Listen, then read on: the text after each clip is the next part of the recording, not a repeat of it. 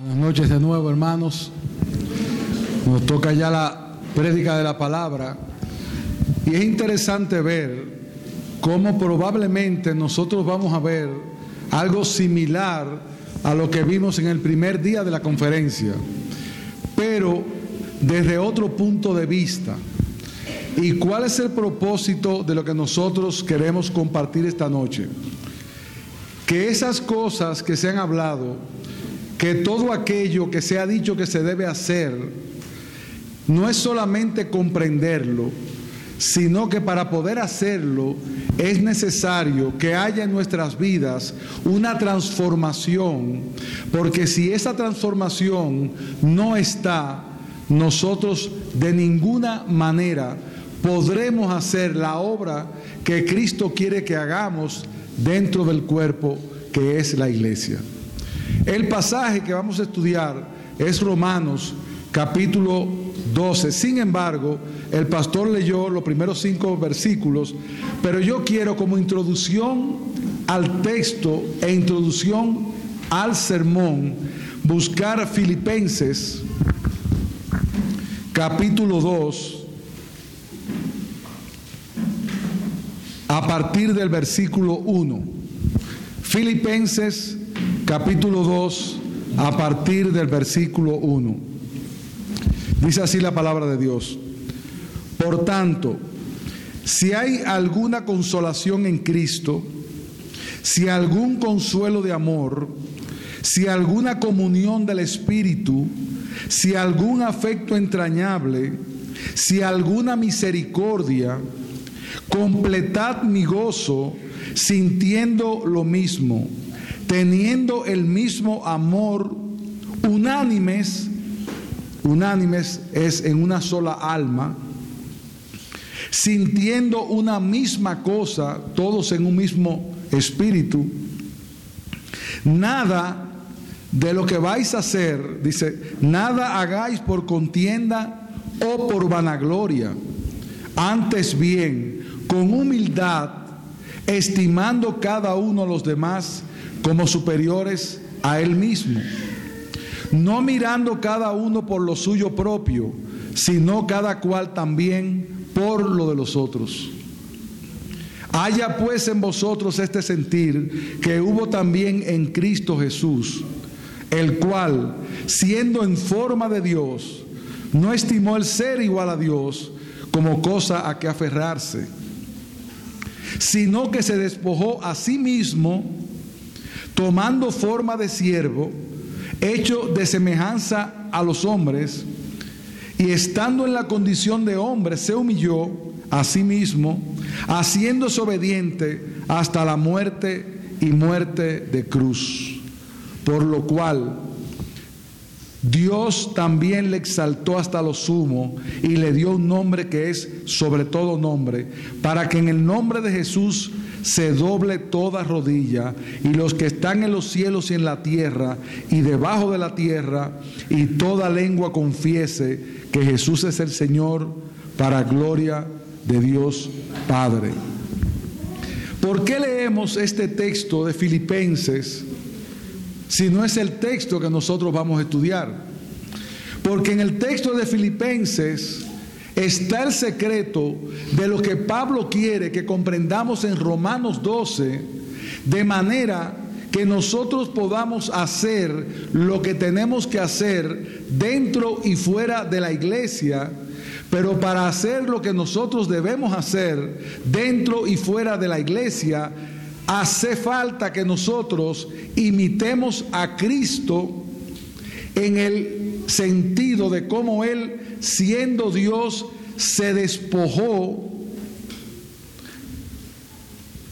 bajó a la tierra y estando en la condición de hombre, se humilló a sí mismo, haciéndose obediente hasta la muerte y muerte de cruz. Ese texto yo quiero ahora que ustedes lo pongan en su corazón, porque de alguna manera en Romanos 12 iremos trabajando de una forma paralela a lo que este texto habla de Cristo y que nosotros debemos entender acerca de nosotros mismos. Ahora vamos entonces al texto que vamos a estudiar en esta noche, pero antes vamos a orar. Señor Dios bendito, te suplicamos de nuevo que uses tu palabra, que la bendigas, que tu Espíritu Santo descienda con poder para hacernos entender y que esta noche podamos comprender la magnitud y todo aquello que tiene que ver con el reino tuyo, Señor. Ayúdanos a entender nuestra posición en este reino y lo que es necesario hacer para poder hacer tu voluntad. Bendice tu palabra, Padre, por Cristo nuestro Señor. Ahora quiero, hermanos, que vayamos al texto. Romanos capítulo 12.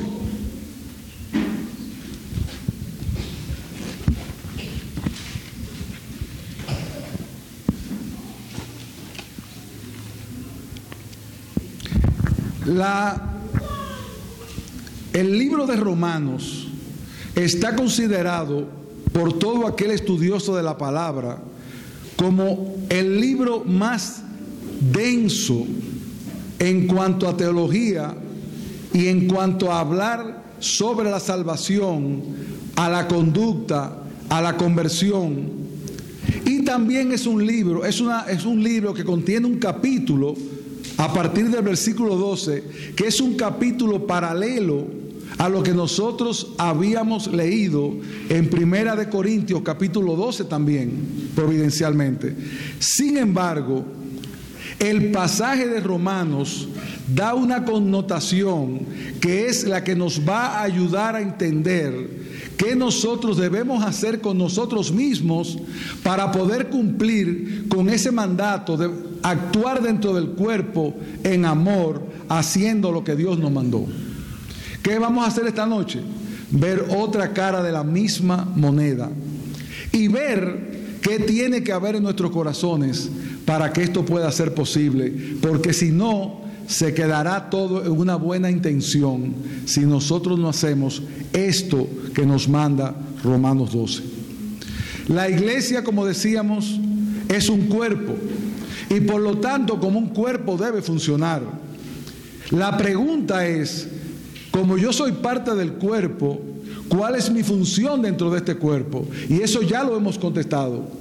El punto ahora es, ¿Qué me debe mover a mí y cómo yo puedo hacer esa labor que yo entendí que debo hacer, pero que todavía falta algo en mi corazón que yo necesito conocer para entender de qué manera yo puedo ser la parte de bendición de ese cuerpo en el que Cristo me ha colocado? Ese pasaje de Romanos 12 es uno de los pasajes más hermosos y en el versículo 1 del capítulo 12 hay una simple palabra que tiene mucho significado. El primer versículo de ese capítulo dice, así que, hermanos, os ruego por la misericordia de Dios que presentéis vuestros cuerpos en sacrificio vivo, santo, agradable a Dios, que es vuestro culto racional. Hay un enlace en esas dos palabras, así que, que tiene que ver con todo lo que Pablo venía diciendo desde el capítulo 1 del libro de Romanos. Y si podemos dividir en dos partes, el libro de Romanos comienza con una teología densa acerca de la culpabilidad del hombre en el capítulo 1 Luego continúa hablando del justo juicio de Dios en el capítulo 2. Luego en el capítulo 3 habla de la depravación de todos los hombres. En el capítulo 5 habla de la justificación por la fe. En el capítulo 6 habla de la muerte del creyente al pecado y su condición de siervo de la justicia. En el capítulo 8 habla de la nueva vida en el Espíritu, haciendo morir la obra de la carne, la gloria venidera, el plan de la salvación y la victoria que tendremos en Cristo. En los versículos o los capítulos del 9 al 11 se hace referencia a la elección de Israel, la fidelidad de Dios, la salvación de los gentiles y el futuro de Israel.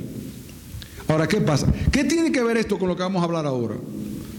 Muy sencillo. Que si nosotros no comprendemos el valor de la salvación, que si nosotros no entendemos en dónde estábamos nosotros antes de ser salvados por Cristo Jesús, si nosotros no, entendemos que la justificación que, del cual hemos sido objetos fue hecha por gracia, por pura misericordia de Dios, algo que yo no merecía, si nosotros no entendemos el precio tan grande que Cristo pagó por nuestra salvación y que todos nosotros estábamos condenados, como dice el capítulo 5 que dice, no hay un justo. ¿Cómo? No hay ni uno. O sea, no hay nadie. No hay quien haga lo bueno. No hay ni siquiera uno.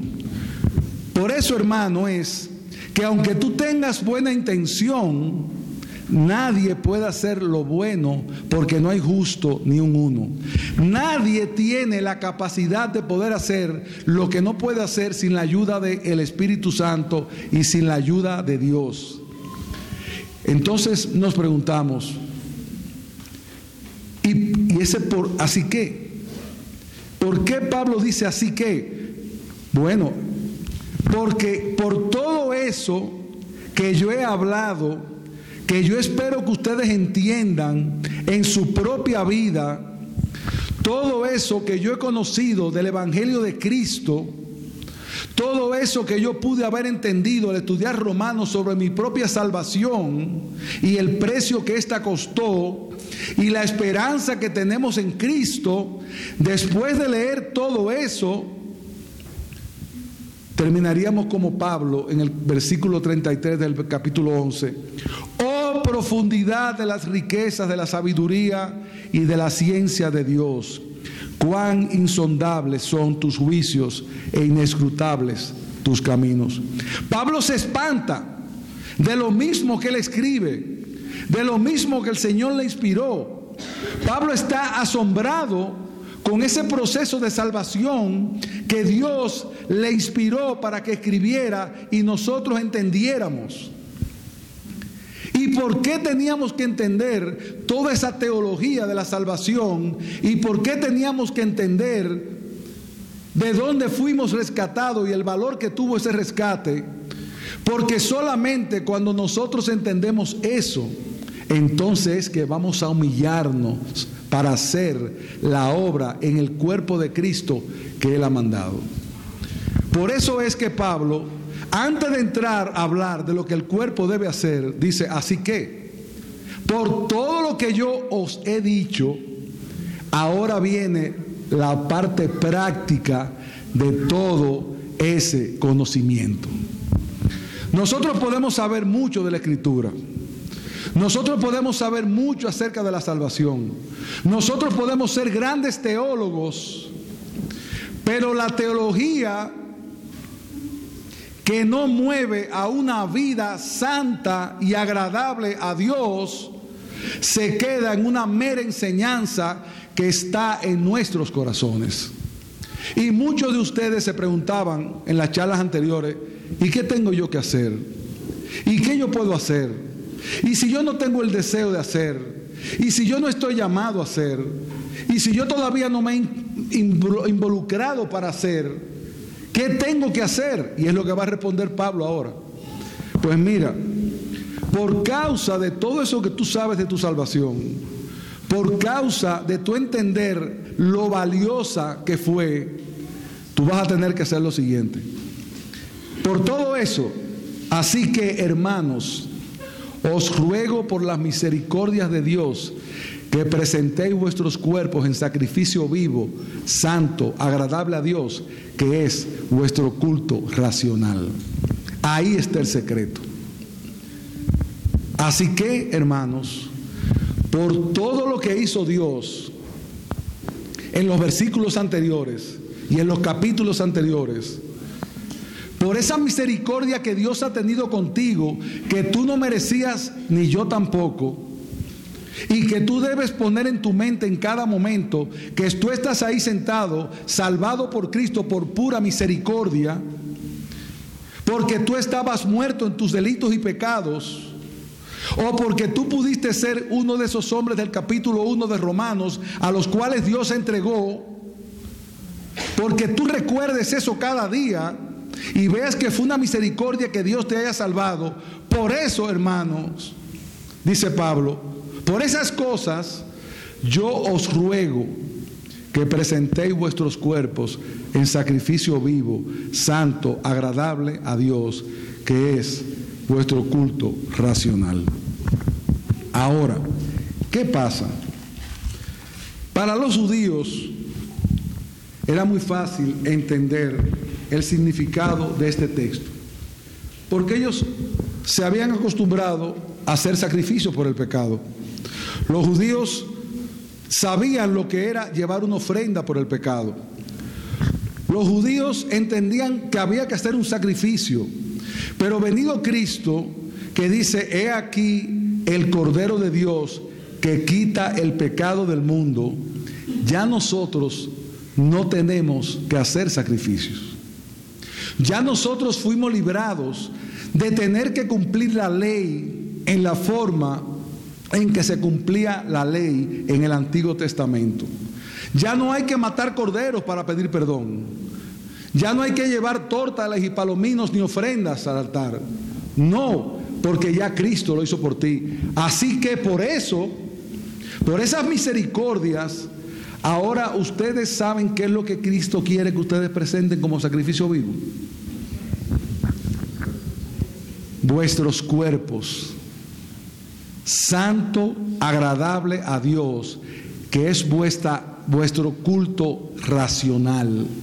Ahora Dios no está pidiendo de ti que hagas sacrificios. Dios no está pidiendo de ti que vayas a un lugar a morirte caminando para poder complacerlo. Ahora Dios no está pidiendo de ti que le des nada a cambio. Ahora no está pidiendo Dios de ti que des obras para tu salvación. Ahora Dios no está pidiendo de ti una conducta correcta. Ahora Dios te está pidiendo a ti mismo. Ahora Dios se está poniendo para que tú te pongas en el altar y te sacrifiques y mueras a ti mismo y digas, con Cristo estoy juntamente crucificado y ya no vivo yo, sino que lo que vivo ahora lo vivo para la gloria de aquel que murió y sufrió por mí. Hermanos, nada de lo que nosotros podamos hacer por el Señor lo vamos a hacer si no presentamos nuestros cuerpos en sacrificio vivo. Ya yo no hago lo que quiero, ya yo hago lo que Dios me manda, porque yo ahora tengo mi vida escondida en Cristo y lo que ahora yo vivo, lo vivo en Cristo y debo vivir como Cristo manda si yo quiero agradarle. Ya mi yo murió, ya no soy yo, ya, ya yo no soy yo. Ya yo soy Cristo en mí. Y por lo tanto, ese viejo hombre murió para que Cristo resucite en mi corazón, me haga resucitar en mi corazón en un nuevo hombre, ganarme la vida eterna y ahora habita Cristo, Cristo en mí. Por lo tanto, para que habite Cristo en mí y Cristo se manifieste, ¿quién tiene que morir? Yo. Porque ahora mi vida es Cristo. Y eso es lo que nosotros no entendemos. Nosotros queremos seguir viviendo nuestra propia vida, pero también queremos ser creyentes y que Cristo haga la obra en nosotros. Estas dos cosas no se juntan. Hasta que yo no presento mi cuerpo en sacrificio vivo, nada de lo que debo hacer voy a poder hacer. ¿Por qué? Porque ya yo no el hombre no quiere hacer nada. El mismo romano lo hace, lo dice, dice que del hombre solamente salen cosas malas, el hombre está caído, el hombre no puede, el hombre no tiene capacidad. Es Cristo en ti que tiene la capacidad. Por lo tanto, tú no puedes vivir en tu viejo hombre y en el nuevo hombre a la vez. Lo que pasa es que nosotros nos complacemos con la vida del viejo hombre y queremos la salvación del nuevo hombre y eso no se junta. Tenemos que morir a nosotros mismos. Y la única forma de morir a nosotros mismos es negarnos a nosotros mismos, buscar la voluntad de Dios, ves lo que Dios quiere contigo y entonces tú dejas de hacer lo que tú quieres para hacer lo que Dios quiere que tú hagas. Y cuando eso pase, ya tú vas a saber qué hacer con tu dinero, ya tú vas a saber qué hacer con tu tiempo, ya tú vas a saber qué hacer con tu marido, ya tú vas a saber cómo sujetarte, ya tú vas a saber todo lo que hablamos aquí, que a todos se nos hace difícil porque no hemos hecho morir el yo. Yo quiero seguir yo, yo, yo, yo no quiero nada que me sacrifique, yo no quiero nada que me impida, yo no quiero dejar de hacer nada de lo que yo soy. Pero ¿qué dice la palabra? A Dios no le daré nada que no me cueste. ¿Y qué quiere Dios de ti? A ti. Mira, Dios no quiere tu dinero. Dios no quiere tu tiempo. Dios no quiere nada de ti. No lo necesita. El cielo no se compra con obras. Es muy fácil decir, por gracia somos salvos por medio de la fe. Sí, eso es lindísimo, pero seguimos haciendo obras creyendo que por las obras que vamos a ganar el cielo. Si esas obras no se hacen por amor a Cristo, si esas obras no se hacen porque yo entendí que ya yo no vivo, sino que ahora vivo para la gloria de Dios, nada de los propósitos que nos hagamos este fin de semana va a ser posible. Ese es el secreto, si tú lo querías saber. Si tú estabas preocupada ahí de cómo lo ibas a hacer, ese es el secreto. Muere. Muere a ti mismo, muere a tus deleites, muere a aquellas cosas que son pecaminosas, muere a todo aquello que te deleita, que sabes que no es bueno. Y entonces tú vas a poder ser parte útil del cuerpo de Cristo. Pero para ser parte útil de ese cuerpo, dice Pablo, presentad vuestros cuerpos en sacrificio vivo. Ya yo no soy yo, ya yo soy nosotros. Unos ¿En quién? En Cristo. Por eso quise leer el pasaje de Filipenses, porque usted sabe quién fue que hizo eso, el primero que lo hizo. Cristo mismo. Usted se imagina a Cristo en el cielo con el Padre, gozando de la gloria que nosotros vamos a conocer por fe, por gracia en un tiempo futuro por la esperanza que tenemos. Pero Él estaba ahí. Óigame bien, Él no iba, Él estaba. Y el Padre le dice, yo tengo que salvar a esta humanidad y el precio que esa humanidad necesita para ser salvada, eres tú, mi hijo. Yo quiero que tú desciendas a la tierra, que te despojes a ti mismo y despojado tú vas a recibir escupitajos, a ti te van a negar, a ti te van a crucificar, a ti te van a odiar, a ti no te van a escuchar. Pero Cristo nos dijo al Padre, yo no quiero, Señor. Le dijo, he aquí está el siervo para que haga con él tu voluntad y no la mía. Todavía estaba Cristo frente a la muerte y le dice, Padre, si es posible, pasa de mí esta copa. Pero ¿qué le dijo? Pero que no se haga mi voluntad, sino la tuya. Hermanos, ese es el secreto de la vida cristiana. Cuando nosotros entendemos que esa misericordia que Dios tuvo con nosotros debe llevarnos a presentarnos a nosotros mismos como el sacrificio que Dios quiere. Dios quiere que tú dejes de ser todo lo que tú eras para hacer lo que Él quiere que tú seas. Y Él te va a transformar como no os conforméis a este siglo, sino transformaos por medio de la renovación de vuestro entendimiento, para que comprobéis cuál es la buena voluntad de Dios, agradable y preciosa. ¿Y cómo se transforma el entendimiento? ¿Cómo se transforma el entendimiento? Con la palabra de Dios. Si tú no buscas la voluntad de Dios en su palabra, tu entendimiento no va a ser transformado. Óyeme bien, tu entendimiento sobre tu matrimonio no lo van a transformar los psicólogos. Tu entendimiento sobre tu depresión no la van a transformar los psiquiatras. Tu entendimiento sobre, sobre tu vida no la van a transformar los capítulos de televisión que hablan de cómo vivir una vida feliz. Tu entendimiento no los van a transformar esos libros de superación personal. No, tu entendimiento se va a renovar y se va a transformar por la palabra de Dios. Porque no solamente la palabra de Dios contiene el mandato de lo que tú debes hacer, sino porque la palabra de Dios tiene algo que ningún libro tiene. Poder de Dios para salvación. Tú eras un muerto, yo también. Tú eras un ciego, yo también. A mí hubo que redimirme y darme vida para escuchar el Evangelio y a ti también.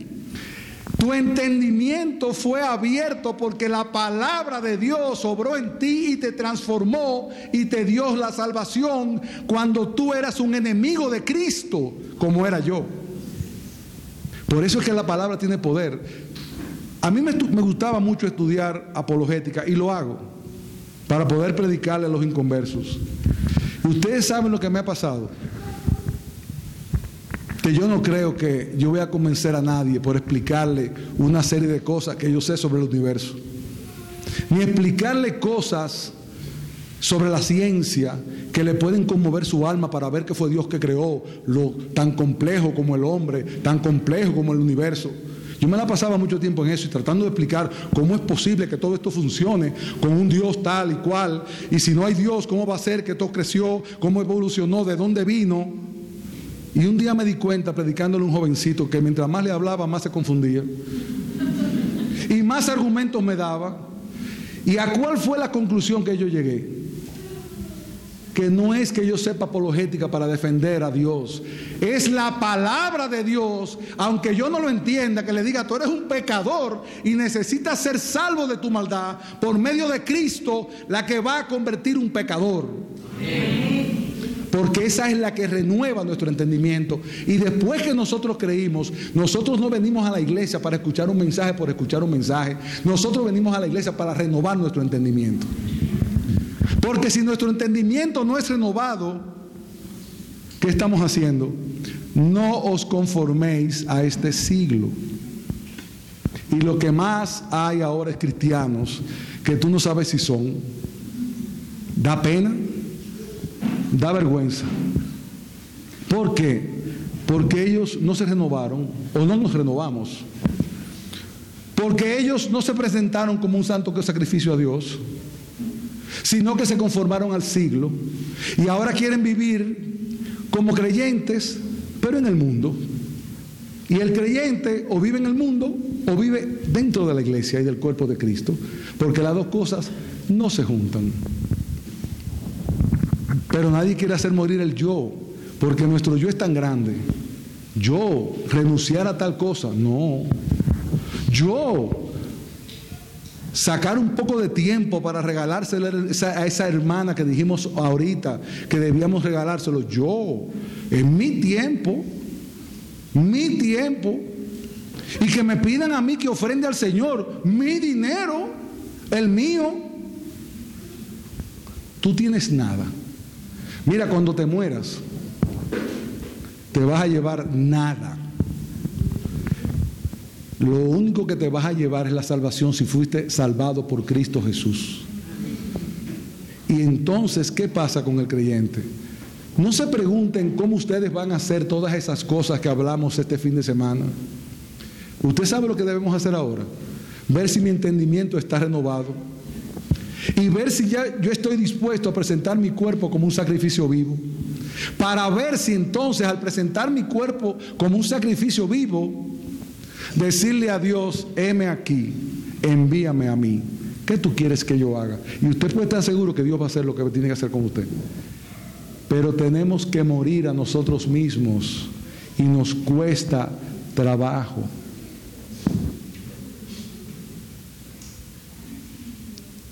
Para que comprobéis al renovar ese entendimiento cuál sea la buena voluntad de Dios agradable y perfecta. Ahí está la respuesta. ¿Tú quieres saber lo que tú tienes que hacer? Cuando tú renueves tu entendimiento, cuando primero mueras como un sacrificio vivo, cuando te renueve tu mente, cuando no te conformes al mundo, cuando no quieras vivir tu propia vida, tú vas a entender cuál es la buena voluntad de Dios agradable y perfecta para ti y para mí. No te mortifiques demasiado en qué vas a hacer. Renuévate, sacrifícate, entrégale tu vida a Dios. Como te entregaste la primera vez para salvación, ahora entrégasela para vivir conforme a su voluntad. Y tú sabes lo que trae eso en la vida. Deleite. Porque el cristiano verdadero solamente encuentra deleite en Dios. Si no pregunten a todos esos grandes famosos artistas que teóricamente deben ser felices. Tienen dinero, tienen fama, todo. Y son unos desgraciados que se quitan la vida porque no soportan vivir con tanta abundancia. Y nosotros, que lo tenemos todo, vivimos como anhelando lo que esa gente tiene. Ay, hermanos, no conforméis a este siglo. Eso está dañado, eso está perdido, eso está podrido. Renueva tu entendimiento para vivir como Dios te manda y vamos todos a entender esa voluntad de Dios. Por eso sigue diciendo, Digo pues por la gracia que me es dada a cada cual que está entre vosotros, que no tenga más alto concepto de sí del que debe tener, sino que piense de sí con cordura, conforme a la medida de fe que Dios repartió a cada uno. ¿Por qué? Para que tú no vayas ahora a pensar que tú eres más de lo que eres. Piensa de ti con cordura. Ponte en el lugar que te corresponde. Ve cuáles son tus capacidades y dones. Revísate a sí mismo y ve, y ve para qué tú puedes dar o no. Piensa de ti con cordura. No te creas la gran cosa. Es lo que está diciendo ahí. Sino que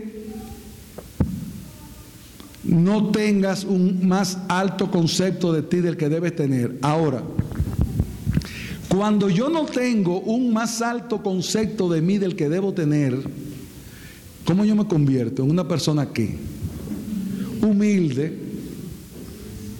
Y como soy una persona humilde, yo voy a hacer lo que sea, porque no hay nada que me impida hacer lo que un hombre humilde debe hacer. Porque yo tengo un concepto claro de mí mismo. Y usted sabe cuál es el concepto claro que yo tengo de mí mismo. Que yo soy un pecador. Que mi alma está llena de cosas malas. Que a mí no me sale nada bueno. Ese es el concepto que yo debo tener de mí. ¿Usted sabe para qué? Para entonces entender que sin la gracia de Dios yo no puedo ser lo que debo ser. Y si algo he hecho lo he hecho por la gracia que Dios actuó en mí. Eso es tener un concepto de sí mismo. Ya yo no valgo nada. Ya yo no soy nada. ¿Usted sabe por qué ya yo no soy nada? Porque cuando yo veo mi vida pasada, es que yo me voy a acordar de lo que yo hubiera sido. Nada. Entonces cada uno de ustedes tiene un pasado. Cada uno de nosotros tiene algo atrás. Váyase a ese pasado. Vea la misericordia de Dios y no se crea la gran cosa porque usted es un pecador igual que todos los que están allá afuera. Si por la gracia de Dios usted no es un ladrón hoy, es porque Él lo sacó de ahí. Entonces no tenga ningún alto concepto que usted pudo ser ese ladrón.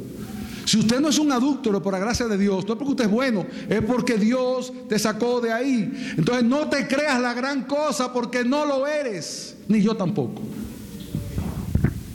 Pero nosotros no creemos la gran cosa. Yo, esto, yo lo otro. Óyeme bien, tener a Cristo es tenerlo todo. Y si nosotros creemos que nos espera un cielo nuevo y una tierra nueva, y si yo creo que el Señor está preparando una morada para mí en el cielo, ¿Por qué me afano por la morada terrenal que se va a terminar en cualquier momento? Yo debo guardar para esa morada donde pasaré mi vida completa y estaré en la presencia de Dios en un reino de justicia. Eso es, hermanos, entender, eso es renovar, eso es hacerse un sacrificio delante de Dios para ganarlo todo. Es perder nada para ganarlo todo. Ese es el punto. Y no quiere decir que despreciemos nuestra vida, porque Dios es tan bueno que nos da deleites en esta vida también. Y nos dice que la gocemos, que la disfrutemos con acción de gracia, pero aquellos deleites que son dentro de su voluntad, no aquellos que atraen oprobio y pecado a la iglesia de Cristo. Eso es, hermano, lo que Dios quiere de ti y lo que Dios quiere de mí. ¿Por qué? Porque Él nos está guardando todo eso. Te está diciendo, muere a eso, que yo tengo mucho más para ti. Ahora,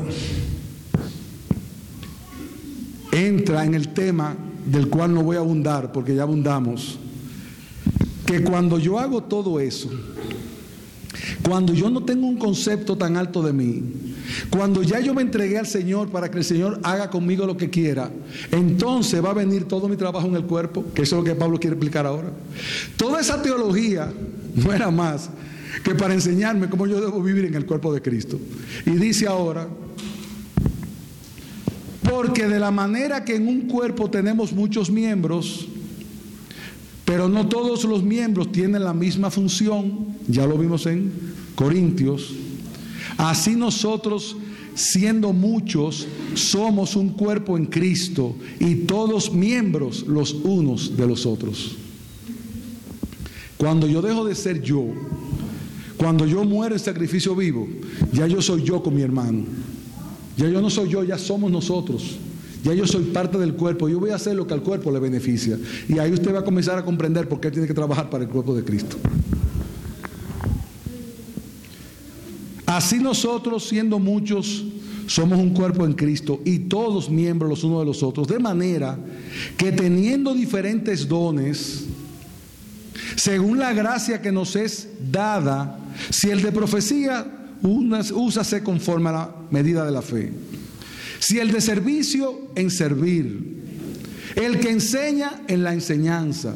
Entonces yo quiero que ahora, mientras leemos esto, tú vayas pensando dónde que tú te ubicas aquí el que exhorta en la exhortación, el que reparte diáconos con liberalidad, el que preside pastor con solicitud, el que hace misericordia con alegría. El amor sea sin fingimiento. Aborreced lo malo, seguid lo bueno. Amaos los unos a los otros con amor fraternal. ¿Usted sabe lo que es el amor fraternal? El amor de hermano. Mire, en las casas de familias, en casi todas, los hermanos se pelean entre sí. En mi casa nos peleábamos. Ahora, cuando venía uno de fuera a ponerle la mano a uno de nosotros, se encontraba con el otro ahí. Porque ese amor fraternal, aunque peleáramos, era mi hermano. Tú sabes algo, hermano. Ese hermano que está cerca de ti, que a lo mejor no te gusta tanto, que no te agrada tanto, es tu hermano, es parte de ti y nadie se castiga a sí mismo. Por eso tú debes cuidarlo, tú debes mimarlo y aun cuando es difícil, por eso es que te dice, amaos los unos a los otros con amor fraternal, porque no es fácil. El amor no es fácil. Uno quisiera amar al grupito de uno que se sienta ahí, que son igual que yo, que nos juntamos. Usted sabe dónde se junta ese tipo de gente en el club. Ahí van todas las mismas gente que le gustan los mismos deportes. Aquí no. Aquí se junta todo el mundo con toda la variedad. ¿Usted sabe por qué? Para que podamos poner en ejercicio el amor de Cristo, porque si todos fuéramos iguales, ¿qué amor vamos a ofrecer? Tienen que haber pobres y ricos, enfermos y sanos, sabios y menos sabios. Esa es la multiforme gracia de Dios actuando. Dice si es Luis que Dios creó a todos los hombres diferentes con un propósito. Para que cada uno sea parte del gran concierto. Cuando nosotros oímos un concierto, que me encanta la música clásica, y parece que el hermano Andrés también, porque de noche me acurruca con la musiquita esa. Cuando usted ve un concierto, usted no lo ve a todos que son violines, ni lo ve a todos que son trombones, ni lo ve a todos que son flautas. Aquí mismo usted no lo ve así, que es más pequeño. Usted ve ahí un grupo de instrumentos tocados en una armonía tal que cuando se juntan todos hacen una melodía hermosa. Usted sabe lo que quiere Dios de la iglesia. Que todos esos instrumentos que están ahí, que tocan diferente forma, toquen la misma nota que le corresponde. Y entonces todos van a sonar en armonía. Y usted va a ver uno que es fuerte como un tambor, pero que cuando entra en el concierto se pone agradable. Y usted va a tener uno que tener una, flauta que suena delicada contra aquella tuba que suena durísimo. Eso somos nosotros, tambores, tubas, flautas, clarinetes, pianos. Cada uno está tocando parte del concierto que Dios quiere que esta iglesia toque.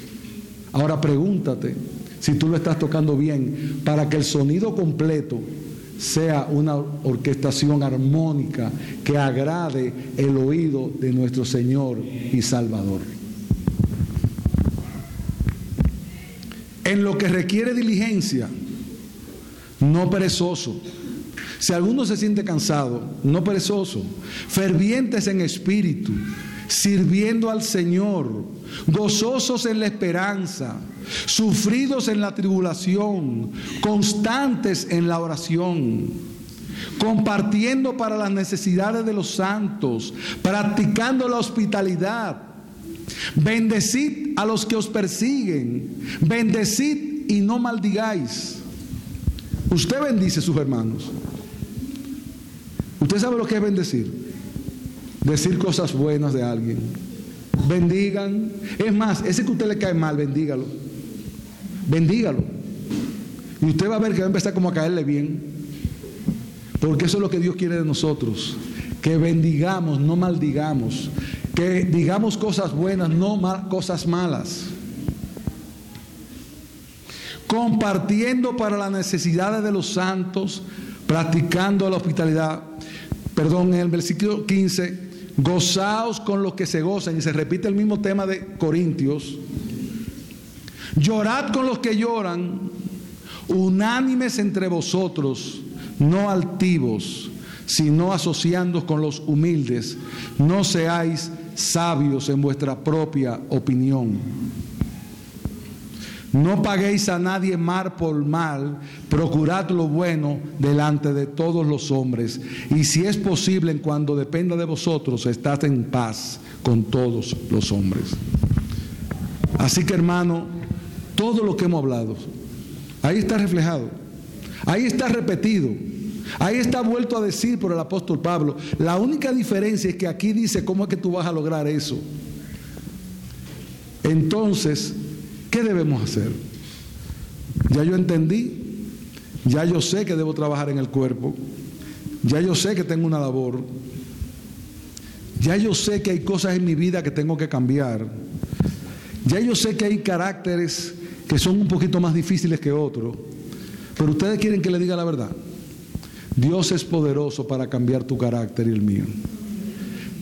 Vamos en oración a pedirle a Dios que esa parte de mi vida que no ha muerto, suavecito, que lo haga suave, que me trate con paciencia como Él tiene, que pase ese bálsamo sobre mí, pero que lo corte.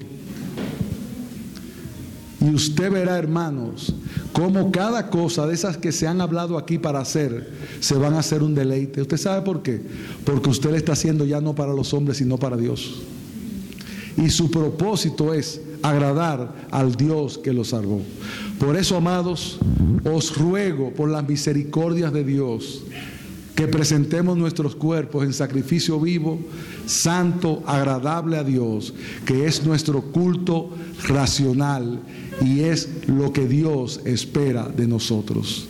Si cada uno, en la medida de la fe, y en la medida del entendimiento de su propia vida, comienza a trabajar en su corazón para que esto sea una verdad. Mire hermano, eso va a transformar no solamente esta iglesia, eso va a transformar el país, eso va a transformar la ciudad. Porque ¿qué es lo que hace falta? Creyentes verdaderos, que sean como luminarias. ¿Qué es lo que hace falta? Ciudades de refugio, donde la gente quiera ir porque está desesperada en el mundo y necesita ir a buscar paz. Y la paz solo se encuentra en Cristo. Pero si usted tiene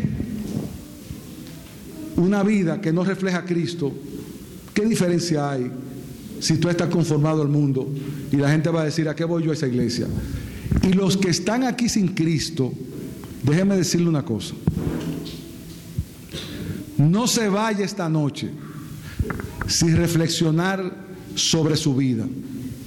Porque créalo usted o no, algún día usted va a dar cuenta delante de Dios. Arregle sus asuntos ahora que el tiempo aceptable, porque el día de mañana no existe. Usted no sabe qué sería el día de mañana. Y tú sabes lo que te pide Dios. Simplemente que le entregues tu corazón. Y dice él, si tú me abres la puerta, yo ceno y entro contigo. Para que abrir la puerta. Y hay que humillarse y pedir perdón. Y hay que entregarle el corazón completo. El Señor no quiere una parte de nosotros, el Señor nos quiere a nosotros. Así que, amados hermanos, no crean que porque estoy predicando esa palabra, no necesito aplicármela, yo la necesito también aplicármela a mi propio corazón. Porque cuando la veo me redarguye de mucho pecado y de muchas cosas que sé que no andan como dice la palabra. Pero no me voy a poner ahora a lamentar lo que no tengo, voy a buscar lo que necesito y no tengo. No te apabulles, mi hermano, porque no has hecho cosas que debiste haber hecho. En el Señor hay perdón, en el Señor hay esperanza, en el Señor hay transformación. No te quedes llorando tu pecado, pide perdón y camina adelante. Si no servías, comienza a servir. Si no amabas, comienza a amar. Si no serás algo bueno para la iglesia, conviértete en algo bueno. Entrega tu vida, cambia y tú verás que el más beneficiado vas a ser tú. Y esa obra no se hace con ejercicios. Esa obra se hace pidiéndole a Dios que haga la obra en mí.